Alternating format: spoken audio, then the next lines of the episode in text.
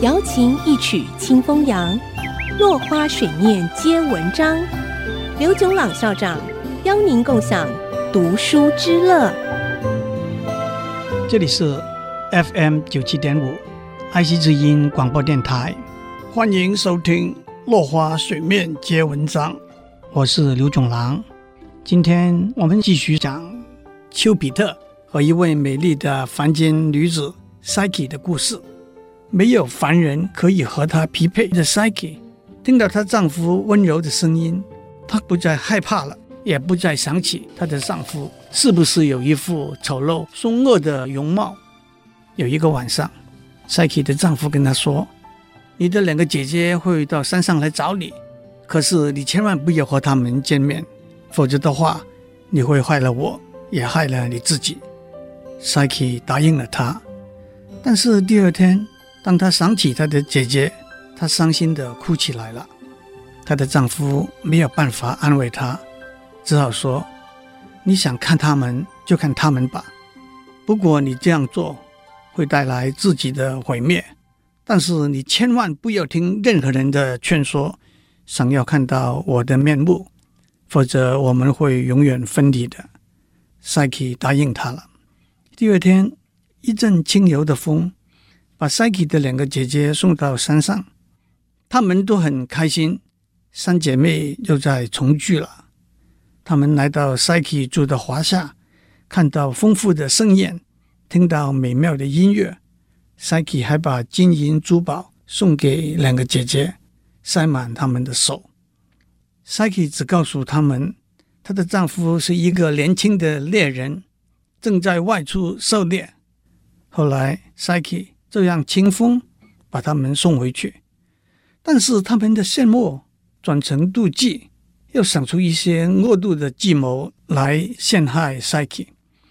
那天晚上，Psyche 的丈夫跟她说：“不要再让两个姐姐回来了。”但是 Psyche 说：“我既然看不到你，难道我不能看到我的姐姐吗？”Psyche 的丈夫又只好让步。Psyche 的姐姐又再回来。反复的盘问 Psyche 她丈夫的样子。当 Psyche 答不出来的时候，他们告诉 Psyche，按照先知的说法，她的丈夫是一条大蟒蛇。虽然他现在对你很好，迟早他会把你吃掉的。Psyche 越想越害怕，也越相信他们的话。Psyche 就问他们：“那我该怎么办？”他们早就想好了。他们说：“你晚上准备一盏灯，一把利刀。当他睡着的时候，你点上灯，看准，一刀刺进他的身体。我们会在旁边把你安全的带走。” Psyche 不知道该怎么办，她挣扎了一整天，最后她决定晚上她要点上灯，看看丈夫的样子。当她丈夫睡着的时候，她点上灯。看到的不是一条大蟒蛇，而是一个英俊的美男子。他跪下来，羞耻和惭愧让他恨不得把准备好的刀子往自己的胸口刺下去。他的手在发抖，手里头的灯的灯油滴到她丈夫的肩膀上。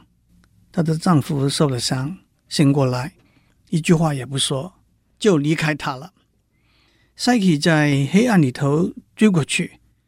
她看不到她的丈夫，只听到她的声音在告诉她：“我是主管爱情的神，没有互信，爱情是不能存活的。再见吧。” Psyche 悲伤之余，她鼓起勇气，下定决心要尽她的余生去找丘比特。即使他不再爱我，我还是要让他知道我多么爱他。今天的时间到了，我们下次再继续聊。落花水面皆文章，联发科技真诚献上好礼，给每一颗跃动的智慧心灵。